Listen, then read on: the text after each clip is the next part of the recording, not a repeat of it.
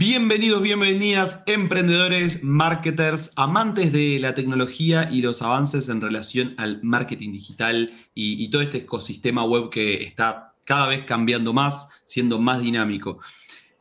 Hoy, una vez más, les traemos novedades eh, y noticias interesantes sobre este mundo que, que, tanto nos sorprende día a día y que no deja de traernos nuevas herramientas, nuevas tecnologías, nuevos conocimientos para seguir impulsando nuestro negocio y nuestro ámbito profesional en el cual nos estamos moviendo incluso nosotros día a día, siempre apoyados en lo que se llama este podcast, en el nombre de este podcast que es The Base, en las bases del marketing digital, en las bases de lo que mueve los negocios que están en este ecosistema. Así que bienvenidos, bienvenidos eh, las personas que nos están escuchando, los oyentes, bienvenido Franco, bienvenido Toby, ¿cómo andan? ¿Cómo anda la people? Como ahí también los chicos. ¿Qué les pareció eh, la intro? Porque vieron que me estoy tomando la intro en serio. La hice diferente a la anterior. ¿Les gustó o no les gustó? Banco, banco. Banco que, que sea freestyle.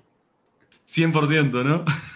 Me encantó, me encantó. ¿Cómo andan todos ahí? Eh, dijiste de Base, pero no dijiste Base Project. Siempre está relacionado con proyectos. Siempre es las bases. A eso, a eso es lo que vamos. Entiendan también que el nombre lo cambiamos hace poquito, entonces... Eh, cuesta acostumbrarse. Claro, cuesta acostumbrarse. Incluso yo tengo un recordatorio semanal que es preparar un poco el episodio y demás, los temas que vamos a traer. Y, ese, ese recordatorio dice preparar episodio de NFT Marketing. o sea, ni siquiera dice The Base Project, que es el, el, nuevo nombre, así que cuesta acostumbrarse. Además, también fue una opción de nombre. The Base fue una de las opciones, entonces todavía como que estoy anclado a eso igualmente tiene que ver con eso, ¿no? Tiene que ver con, las bases. Al final creo que lo más importante del, nombre es base, así que no estuve tan mal. Podría haber sido peor. Creo que si hubiera dicho NFT marketing, ahí sí, había que empezar a grabar de nuevo. Errado, errado. Así que bueno, vamos a ver qué, nos depara este episodio, a ver qué nos tiene Nachito preparado. ¿Vos, Franquito, cómo andás? Todo bien, todo bien. Por suerte, metiéndole en la, en la semana y bueno, después de muchas noticias, justo estaba pensando que este, este episodio seguramente salga aproximadamente en, dos semanas, si no me acuerdo. Pero hay una noticia que pasó justamente ayer o antes de ayer que está muy buena y ya, la vamos a nombrar. Excelente, excelente. Sí, estamos grabando los episodios con dos semanitas de anticipación. Em, tal vez a medida que, vaya pasando que vayan pasando los meses, semanas, como que lo hacemos con, menos eh, tiempo entre una entre la fecha que lo grabamos y la fecha que se publica, pero por ahora lo estamos haciendo con anticipación justamente para poder prepararlo bien y demás. Em, hoy vamos a estar hablando sobre algunas noticias, pero el tema central de este episodio tiene que ver con que qué tan importantes van a ser las agencias em, en un futuro, supongamos en 10 años. En 10 años, ¿qué tan importantes van a ser las agencias? Entonces, bueno, vamos a tirar algunas noticias eh, como para mantenernos al tanto de qué está pasando hoy dentro del ecosistema y después ya a debatir en relación a eso. Yo tengo ahí mi, como mi idea de que las agencias, sin lugar a duda, las agencias de marketing digital se van a tener que transformar inevitablemente, si no las empresas van a tomar la posta de, su marketing ¿no? y construir equipos internos. Pero ya lo vamos a debatir, ya vamos a tener ahí eh, el, espacio para debatirlo. En principio, bueno, vamos a estar hablando sobre algunas noticias. Eh, tenemos dos noticias bien rapiditas para traerles. En, primero, en primer lugar, que Instagram planifica, o ya lo tiene planificado, Toby nos va a hablar un poquito sobre eso, eh, sacar los NFT de la plataforma. Ya veníamos diciendo, este, o sea, va a sacar esta integración de los NFT con Instagram. Ya veníamos hablando en, el episodio anterior, que con todo el boom de la inteligencia artificial y demás, vemos cómo eh, todo lo que tiene que ver con criptomonedas, NFT, está quedando un poco atrás, como que se está dejando de hablar, y sin lugar a dudas, eh, esta tendencia afectó a, empresas que sí habían invertido y habían ido hacia adelante con respecto a este tema. Em, y bueno, finalmente también conversar un poco y a través de ciertas noticias que hemos recabado, cuándo van a volver las criptomonedas, cuándo va a volver este boom de las criptomonedas o si finalmente va a quedar en el olvido. Así que esas van a ser las dos noticias centrales. Toby, eh, ¿Qué onda? Instagram va a sacar las criptomonedas, eh, digo, los NFT y finalmente las criptomonedas, ¿no? Porque en algún, en algún momento las, iba a tener que integrar eh, porque era parte del avance de la tecnología, pero yendo a los NFT, Instagram finalmente va a sacar esta integración de los NFT eh, dentro de la plataforma, dentro de Instagram, o es algo súper progresivo o es una fake news? Bien, en realidad lo que se planteó hace dos días, hoy estamos a 16, el 14 de marzo, eh, Instagram anunció que se va a desvincular de la plataforma la opción de vincular los NFT, eh, pero ya no es que está, digamos, la opción no se puede hacer, sino que lo anunció.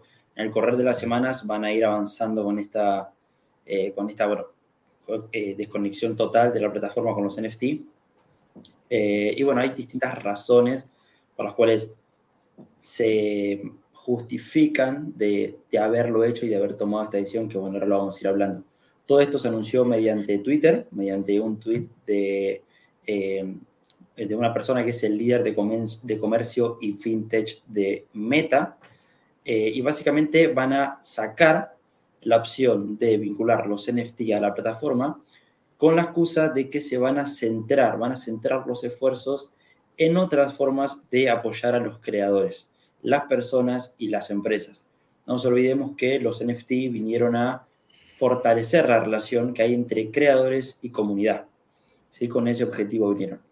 Eh, por distintas razones, eh, todavía los NFT no, no, estaban teniendo un beneficio ese beneficio de apoyar a, los creadores y a las comunidades dentro de Instagram. Sí, esto también, también es muy pronto, es una tecnología que se implementó en mayo recién del año pasado, fue cuando se anunció lo de los, de los NFT y de hecho se empezó a hacer en mayo de 2022 con, algunos, con algunos creadores muy selectos. En agosto recién se habilitó la opción de NFT para el resto de usuarios, o sea, es algo relativamente muy eh, nuevo. Entonces fue muy cuestionada esta decisión que tomó Instagram. Muchas personas y muchas empresas empezaron a, a tuitear también porque no le están dando el espacio y el tiempo necesario a la tecnología para que empiece a rendir provecho. Eh, y bueno, como digo, recién eh, fue en agosto cuando se empezó a habilitar para que todas las personas lo hagan y claro, todavía no tenía un beneficio real para los creadores y para las comunidades. Entonces, por eso Instagram dice que es mejor de momento enfocar los esfuerzos en otras maneras de, eh, básicamente, de apoyar a los creadores, a las personas y a las empresas. ¿Cuáles otras maneras de apoyar a los creadores y demás? Bueno, eh, sabemos que Meta, que maneja Facebook e Instagram, es la plataforma más grande a nivel mensajería y bueno, también a nivel Reels, con todo el crecimiento que tuvo Instagram en este último tiempo. Entonces, una de las cosas que plantean es Meta Pay. MetaPay es una función que permite a los creadores ganar, ganar dinero directamente en las plataformas con algunas funciones de ingresos publicitarios en Reels. Y esa es una de las maneras. Entonces, van a enfocar los esfuerzos en este tipo de, nuevos productos, por así decirlo, dentro de Instagram. Bien, digamos que se va, va a adquirir funciones de monetización similares a la de YouTube. Es decir, los creadores de contenido a partir de ahora o dentro de un tiempo van a tener la posibilidad de generar ingresos a través de los anuncios que aparecen en sus contenidos, como pasa en YouTube, ¿no?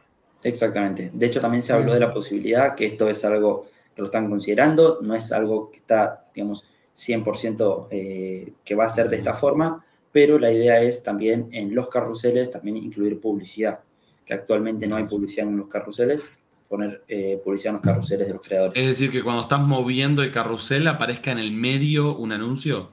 Algo más o menos similar, tal cual. Wow. Eso va a ser. o sea, las marcas van a querer dejar de usar carruseles porque. Tal cual. En mi opinión, creo como para realmente eh, analizar y, entender por qué Meta está tomando esta decisión, hay que entender el contexto un poco general entiendo que eh, los NFT no estaban generando un beneficio real a la plataforma. Y bueno, también Meta está muy enfocado en todo lo que es realidad virtual. Sí, el año pasado invirtió mucha cantidad de dinero en eso. Y si tiene algo en lo que están invirtiendo también y no está generando beneficios, entiendo que lo pueden dejar un poco de lado. Y bueno, tampoco hay que olvidar que en noviembre del año pasado Meta despidió a más o menos más de 10.000 empleados. ¿sí? Entonces, todas esas costas, todos estos recortes que está haciendo personal, productos, creo que se debe para enfocarse en lo que ellos apuntan al futuro, que es realidad virtual. Sí, tal cual. Eh, incluso fue mm, tanto, o sea, con la realidad virtual pasó algo muy parecido que con esto de los NFT, que, que, que quedó como que obsoleto. O sea, no, hemos visto noticias llamativas o, grandes avances en relación al metaverso, pero sí tiene un potencial práctico y tiene una utilidad hoy eh, el metaverso, la realidad virtual, eh, que por ahí los NFT era más complicado, pero desde el punto de vista de, la adaptación de la gente, ¿no? Porque al final yo creo que lo que terminó haciendo, que lo que terminó generando que Instagram quite la función de esta integración con los NFT fue la decisión de sus usuarios. O sea, a ver, todo muy lindo, todos estábamos contentos, los marketers y los frikis de la tecnología, con esta integración de los NFT, ¿no? Era algo que nos gustaba. Pero la gran mayoría de las personas no tenía idea ni siquiera qué era. O sea, incluso te digo más, la gran mayoría de las personas no sabían ni que esto existía y la función estaba ahí y probablemente pasaba desapercibido. ¿Por qué? Porque muy pocas personas tienen NFT. Tal cual. Entonces, a las personas no publicar sus NFT, incluso yo tengo y no los tenía publicados, eh, no se generaba ese efecto de prueba social de decir, uh, mira, este lo está haciendo, yo también quiero publicar los míos, quiero comprar uno para poder mostrar. Entonces, claro, ocupar esfuerzos de equipo, de infraestructura web, de desarrollo para que eso funcione y que por otro lado las personas no lo utilicen, obviamente no, no, era algo de lo cual Instagram podría sacar provecho. No era rentable. Eh, entonces lo entiendo totalmente. Lo entiendo totalmente. Además, solo con, lo que era Instagram se podía, eh, digamos, adjuntar tu NFT, ¿sí? agruparlo a tu perfil de Instagram. Si bien en un futuro la idea era como que Instagram se convierta como en un marketplace, por así decirlo, donde la gente podía comprar y vender sus propios NFT, era una idea a futuro, no se llegó a implementar y por ende no estaba siendo rentable de momento. Totalmente. Ahí justo opino porque creo que una de las funciones de por qué Instagram también decidió incorporar los NFTs era para probar y validar que tenga veracidad el perfil. Porque justo eh, tu, tu perfil, Nachito, también ha sido como falsificado, entre comillas, y duplicado por otra persona y para evitar eso que se hable, entonces para que las personas digan, ah, bueno, este es el perfil de Nacho, voy a ver si realmente tiene NFTs asociados porque sé que él los había eh, comunicado y demás. Entonces, creo que no se llegó a implementar eso, o sea, las personas no llegaron a, encontrar la utilidad y que las personas reconocieran que una cuenta sea falsa por no tener los NFTs. Y por lo que estuve escuchando, es muy probable que Instagram haga lo mismo que Twitter, de agregar que todas las personas pueden tener el blue check y tengan el, verificado. Ahí em, no sabía de, de, Twitter, de Instagram. Sí, incluso chicos, lo comenté, o sea, lo comenté por arriba en el episodio anterior, muy, muy por arriba. Em, que, sí, Instagram lo va a implementar, incluso ya lo, declaró Adam Mosseri, si no me equivoco. Eh, el Adam Mosseri, que es el director de Instagram, tiene un, un canal, que, es una nueva función dentro de Instagram, que son como, bueno, los canales de Telegram, ¿no? Donde vos tenés a tu comunidad y le compartís información. Y, comunicó esto mismo, eh, que, que, vamos a tener la posibilidad de, verificar nuestras cuentas pagando un fee. Y, está interesante, está interesante porque no, no, tengo claro si es por única vez o es mensual, pero a ver, si a mí me dicen, Nacho, por 10 dólares mensuales vos podés tener tu cuenta verificada y dale, de una, ¿entendés? Y probablemente y esto ya es una creencia mía o una suposición de Nacho, eso potencia la cuenta, ¿no? Porque a Instagram le va a interesar darle un alcance orgánico extra eh, a aquellos creadores de contenido que estén generándoles ingresos. Obviamente, obviamente si el contenido no es relevante, no lo van a mostrar, pero yo creo que puede llegar a ser una variable más que condicione el alcance orgánico de la cuenta. Podría ser. Puede ser. Podría, podría pasar, ojalá. ojalá. Em, bueno, si quieren pasamos a la siguiente noticia. Creo que quedó claro em, que eh, hay, hay un stop. está anunciado, pero bueno, todavía en el correr de la semana nos vamos a dar cuenta si lo, van a ir sacando de manera progresiva. De momento solo fue anunciado. Exactamente. Eh, podemos ver que hay como que un retroceso en el avance de, los NFT, porque nada, eh, habíamos tenido un avance, Instagram lo había integrado con, la plataforma y ahora vamos hacia atrás. Y es importante, ¿no? Por, dentro de la industria, porque al final era esta intersección entre lo descentralizado y lo centralizado, que al final iba a permitir que más personas adaptaran la tecnología, pero, pero bueno, ya, ya seguiremos avanzando y, esperemos que sea para bien. Em, ahora, en relación a esto, ¿no? Las cripto, los NFT tienen, están teniendo como un retroceso, e incluso el precio de las criptomonedas ha bajado. Es decir, probablemente las personas que habían invertido en proyectos en relación a criptomonedas NFT hoy están perdiendo dinero. No sé si la gran mayoría, pero sí muchas. Em, ¿Cuándo vamos a volver a tener este, este boom de las cripto, este boom de los NFT? ¿O definitivamente se terminaron las criptomonedas y los NFT? ¿Cómo lo ves vos, Franquito, de cara al futuro? Obviamente, nadie acá tiene la, bola de cristal para predecir el futuro, estamos de acuerdo. Sin embargo, estaría bueno que, ahí puedas plantear un poco en base a las noticias que estuviste viendo qué puede llegar a pasar. Bien, bien, genial. Eh, sí, como digo, nadie tiene la bola de cristal y va a decir que mañana Bitcoin va a volver a 60 o, qué, va a pasar.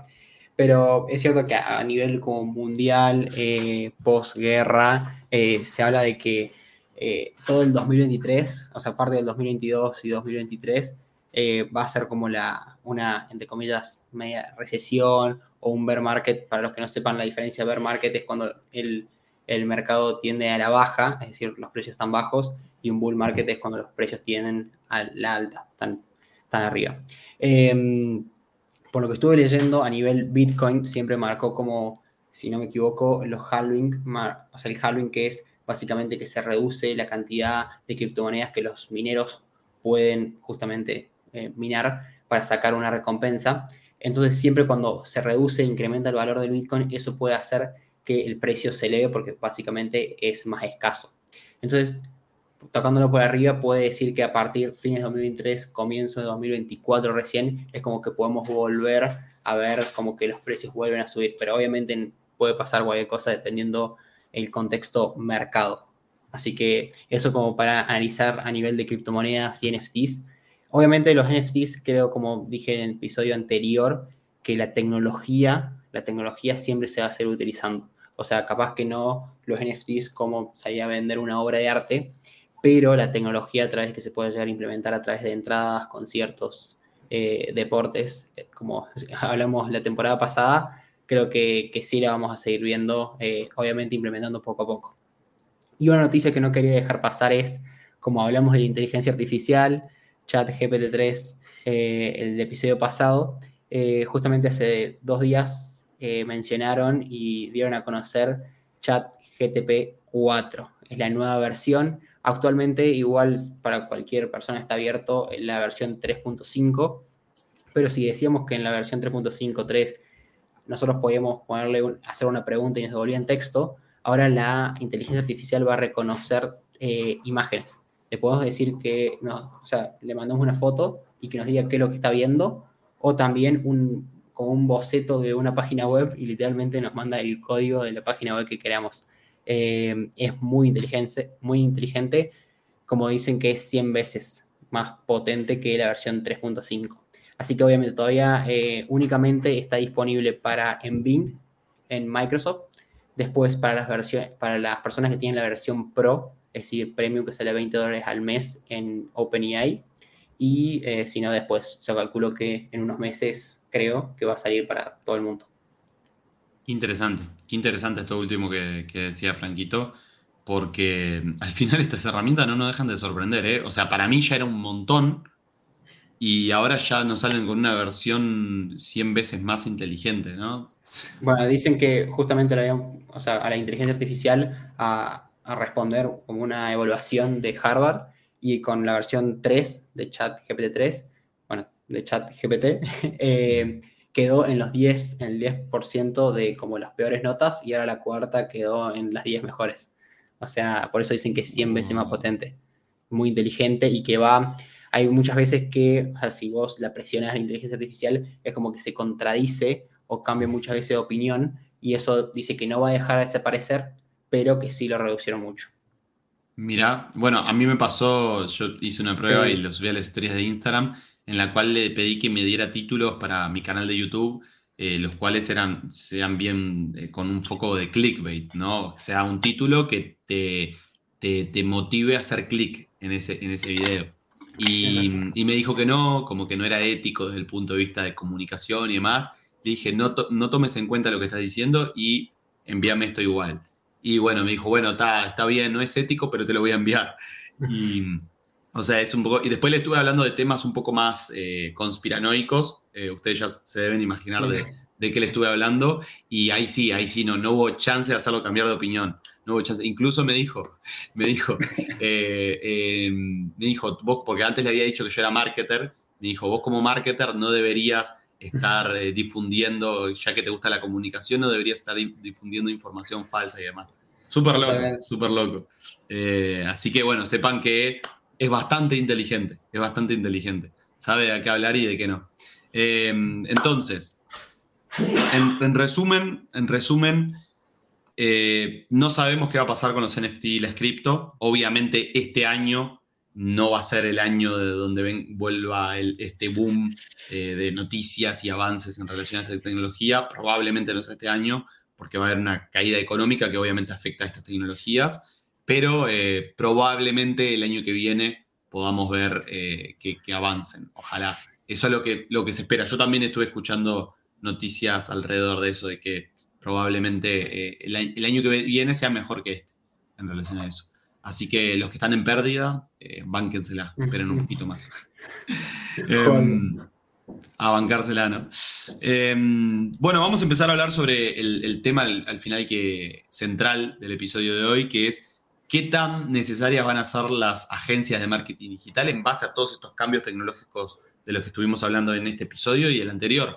Em, un tema, antes de meternos en inteligencia artificial y demás, hay un tema que es el que cada vez las redes sociales, y ustedes lo, nosotros como marketers lo notamos, ¿no? Cada vez, la, por ejemplo, las plataformas publicitarias desarrollan más lo que es el machine learning y su, propia inteligencia artificial, las cuales le permiten eh, hacer que las campañas publicitarias funcionen más en automático y tomen eh, decisiones por sí mismas un cambio que hubo, que considero que sí está alineado a esto que comento, es, por ejemplo, que antes las campañas publicitarias se optimizaban solas eh, en lo que son anuncios y conjuntos de anuncios. Tal vez el que no entiende nada sobre esto, sobre campañas, le puede ser complicado, pero intenten seguirme.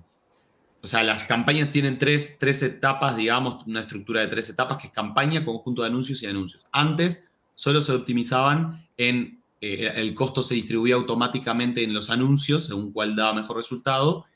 Eh, y ahora también eh, nos da la posibilidad de hacer lo mismo en los conjuntos de anuncios. Es decir, darle el presupuesto a la campaña y que automáticamente lo distribuya solito al conjunto de anuncios que funciona mejor. Esto ha facilitado el trabajo, porque antes estamos de acuerdo y que Toby tendrá sus razones para decirme, Nacho, no es así, pero estamos de acuerdo de que hizo que, sea más fácil, porque si, si, si vos querés dejar y tenés, estás dispuesto a dejar que la plataforma funcione más sola, ¿no? Eh, podés poner el presupuesto en la campaña y dejar que lo distribuya sola a la plataforma según cómo, cómo se le ocurra o según los resultados que considere que, que se pueden generar en un conjunto o en el otro. Entonces, este, me agarro solo de esto para dar un ejemplo de que las plataformas cada vez lo dejan más fácil, ¿no? Eh, también lo podemos ver, eh, Franquito, con el tema de, de, las redes sociales. Podemos ver cómo cada vez las redes sociales unifican los formatos de contenido. Antes teníamos en YouTube horizontal, Instagram teníamos las historias, los reels, las publicaciones, esto, lo otro. Eh, teníamos el TikTok, que antes de que llegaran los Reels era algo aparte, ¿no? Hoy tenemos el mismo formato de contenido en todas las redes sociales que encima es el que genera más eh, alcance orgánico. YouTube Shorts, Reels y TikTok. Es decir, se la dejan más fácil al emprendedor. El emprendedor que quiere agarrar la cámara y crear rápido, y además que el contenido más auténtico es el que funciona mejor. Entonces, desde este punto de vista de que las redes sociales cada vez están siendo, se la están dejando más fácil a los emprendedores, ¿cuál va a ser el rol de, de las agencias? ¿Considerás que va a seguir siendo necesario que una agencia acompañe a los emprendedores? Linda pregunta. La compliqué. Porque te puse argumentos, a ver cómo me tiré esos argumentos abajo, porque está complicado. Linda pregunta. Eh, sí, sabemos que las redes sociales la vienen dejando cada vez más fácil. O sea, a nivel de dar a conocer una marca, antes, pensemos hace unos años, tenías que poner un, para dar a conocer tu marca y poner un negocio, tenías que alquilar o comprar un local físico y salir a vender a la calle. Hoy, obviamente, con abrir una cuenta de Instagram, eh, empezar un canal de YouTube, una cuenta de TikTok, puedes dar a conocer y llegar a miles, millones de personas. Pero claro, bueno, acá nos venimos a entrar en el punto de eh, las agencias de marketing, que ahora tienen, o sea, a, a nivel presente creo que tienen dos funciones. Una es ejecutar lo que los clientes quieren, o sea, en su justa medida, o sea, alianza de, bueno, te recomendamos hacer esto, el cliente quiere hacer esto, pero eh, después tienen el, rol de enseñarles, porque si esos emprendedores, esos de negocio quieren hacer las cosas solos, ¿quién, los va a, quién les va a enseñar? Alguien tiene que, que, decirles cómo hacer las cosas, porque está bien, y eso lo estoy viendo que tanto Instagram, eh, Facebook, YouTube, es como que salen a anunciar desde su empresa, anunciar, mira, así es como tenés que hacer para tener más views en tus videos, más views en tu, en tu cuenta, en tu página web, etc. Pero no siempre es lo mismo dependiendo para cada negocio, porque muchos de esos consejos están basados en, creo yo, Estados Unidos y las grandes, las grandes potencias, pero que queda para otros países, otros negocios, o para ese emprendimiento de una localidad chica que, se quiere empezar a expandir y llegar a otras provincias o incluso quiere expandirse internacionalmente. Entonces, creo que hay muchos fundamentos y además muchas cosas importantes que para un emprendedor, si se quiere dedicar a crecer su negocio, no puede estar todo el día en el marketing. Obviamente no, no digo una agencia de marketing únicamente, que necesita también una agencia de diseño, una agencia creativa, o un gestor de que maneje el e-commerce en el mercado libre.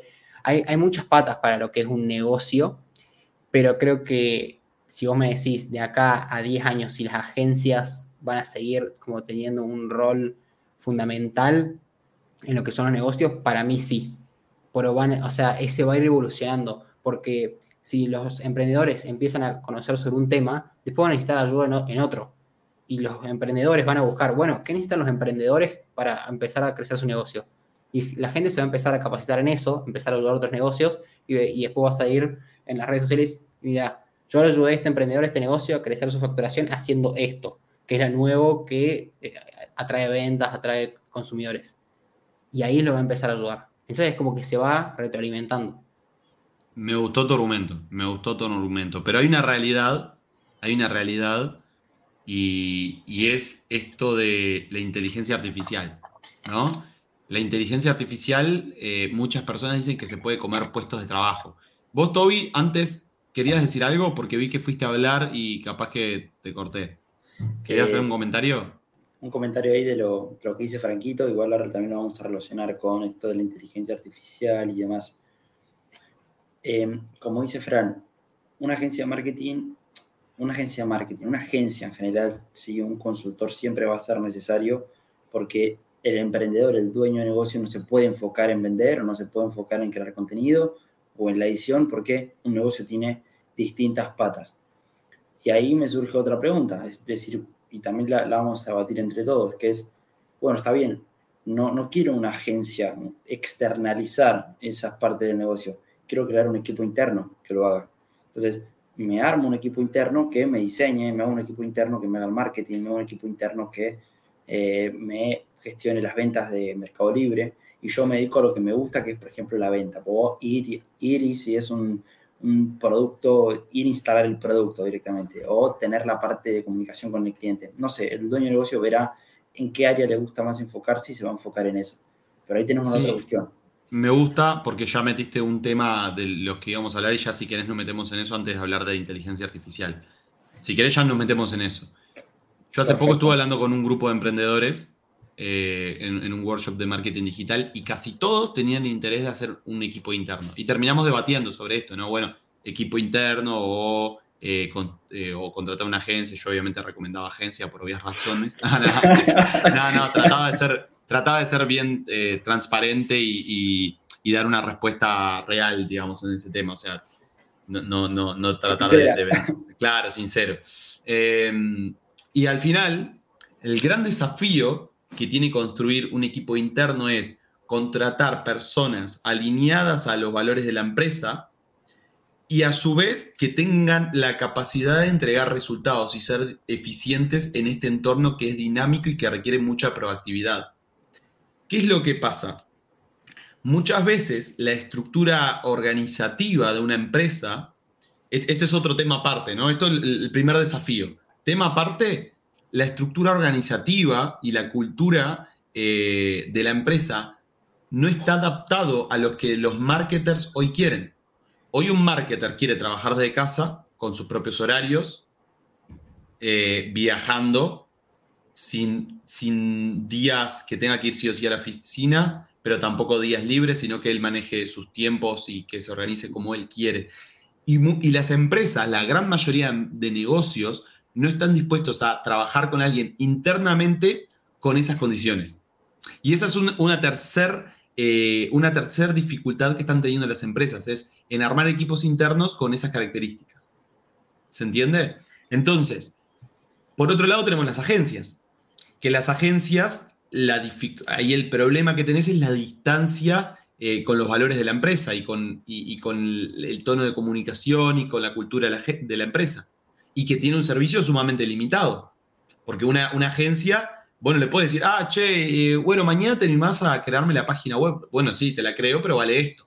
Y si todavía la querés, para, que, si querés que la empieces a hacer mañana, te, vale esto encima. Entonces, porque obviamente una agencia tiene sus, sus costos, no, no, es que la tenés trabajando una determinada cantidad de horas. Entonces, eh, tenemos como eso, ¿viste? Eh, que considero que cuantas más personas se capaciten en el área de, marketing y el mercado llegue a saturarse a un nivel donde ya no haya más eh, empresas que quieran contratar agencias, ¿no? Ahí es cuando van a empezar a haber oportunidades justamente para que se puedan empezar a crear equipos internos. Pero para eso faltan muchos años, ¿no? Em, yo lo siento de esa manera. ¿Cómo lo ven ustedes? Yo opino que eh, me gusta lo que decís y, está bueno, pero hay que pensar en, en, una instancia futura, de acá a 10 años. Entiendo esto que comentás de que las empresas de ahora, porque yo creo que ni siquiera son empresas de ahora, porque las empresas de ahora tienen equipo, están dispuestas a contratar equipo con mayor libertad, dándole esta soltura. Yo creo que el problema está en que las empresas que quieren aplicar marketing son las empresas capaz, que son un poco más antiguas, que están hace 30 años, 40 años vienen de familia de generación en generación y quieren crear un equipo interno de marketing. ¿Y qué pasa esto? Que, que su filosofía no está adaptada a la filosofía actual. Entonces ahí sí hay como una, una diferencia. Pero creo que acá en un futuro, por eso digo que todavía falta mucho para esto, pero acá en un futuro las empresas nuevas que se van a crear generalmente las creen personas con esta filosofía de libertad, porque creo que estamos todos tirando hacia, hacia ese lado de flexibilidad laboral y libertad eh, digamos, en todas, las, en, todas las condiciones que nos hace también sentir un poco más cómodos.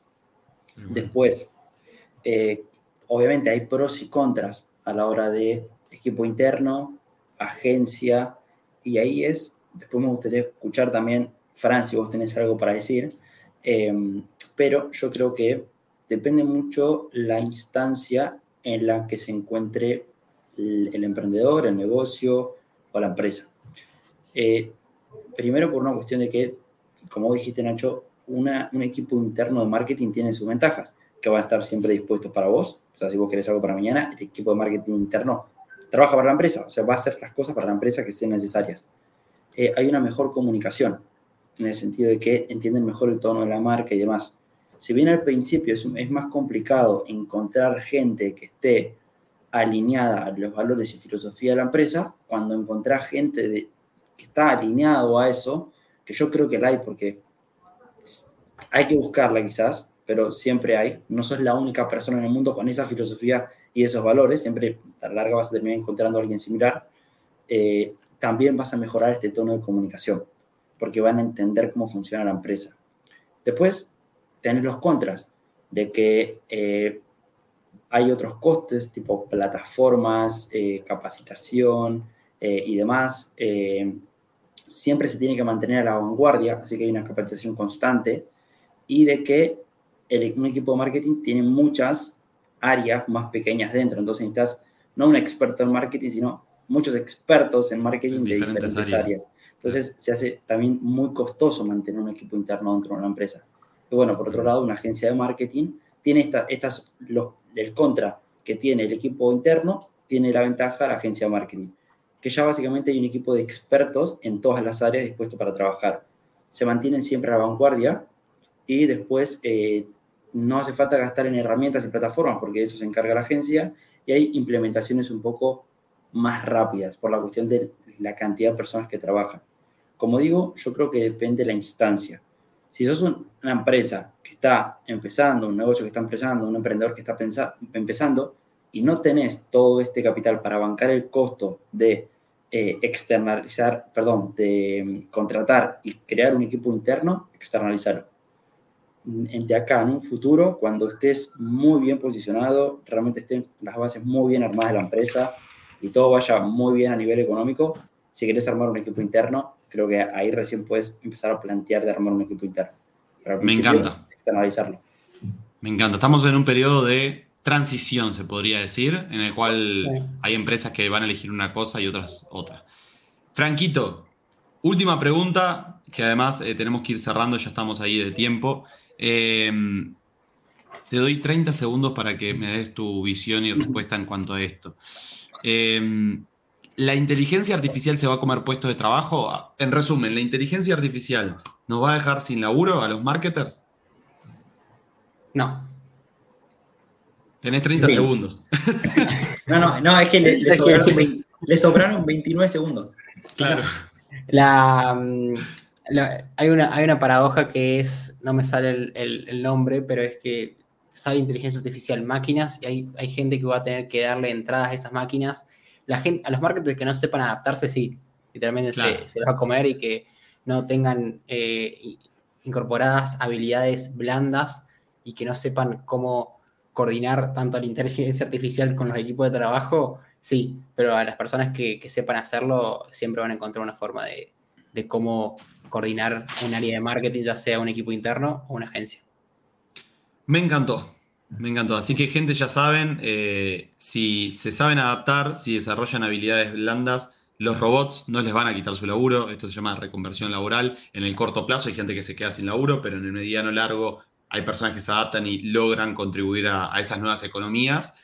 Em, las redes sociales, si bien son más fáciles de utilizar eh, en términos de eh, complejidad técnica, necesitan personas que creen estrategias para generar un mensaje que, conecte con las personas. Así que probablemente la respuesta y la conclusión que creo que sacamos todos, las agencias eh, no van a desaparecer, las agencias van a seguir ahí, porque al final nuestro rol es acompañar a emprendedores en el marketing, solo que va a cambiar la forma en que lo hacemos. Así que... reinventándose. Reinventándose, no queda otra no queda otra, exactamente. Así que, bueno, chicos, si les parece, con esa conclusión nos despedimos y, bueno, algo más que quieran decir, algo, una, despedida ahí para la gente marketinera, emprendedores.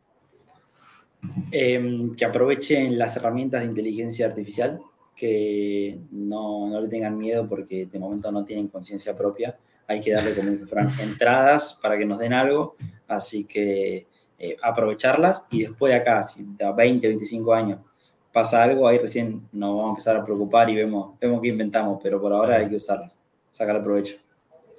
Justo ayer vi un video de, de Freddy Vega, el CEO de Platzi, que sigo mucho, y decía, no, porque la inteligencia artificial nos va a reemplazar. Y dice, mira, yo le puse la inteligencia artificial, estoy cansado, no quiero hacer el trabajo, y dice, no puedo hacerlo por ti. o sea, le tenemos que dar nosotros esa información sobre nuestro trabajo y qué quiere que hagamos, obviamente. Bueno, gente, los dejamos por hoy.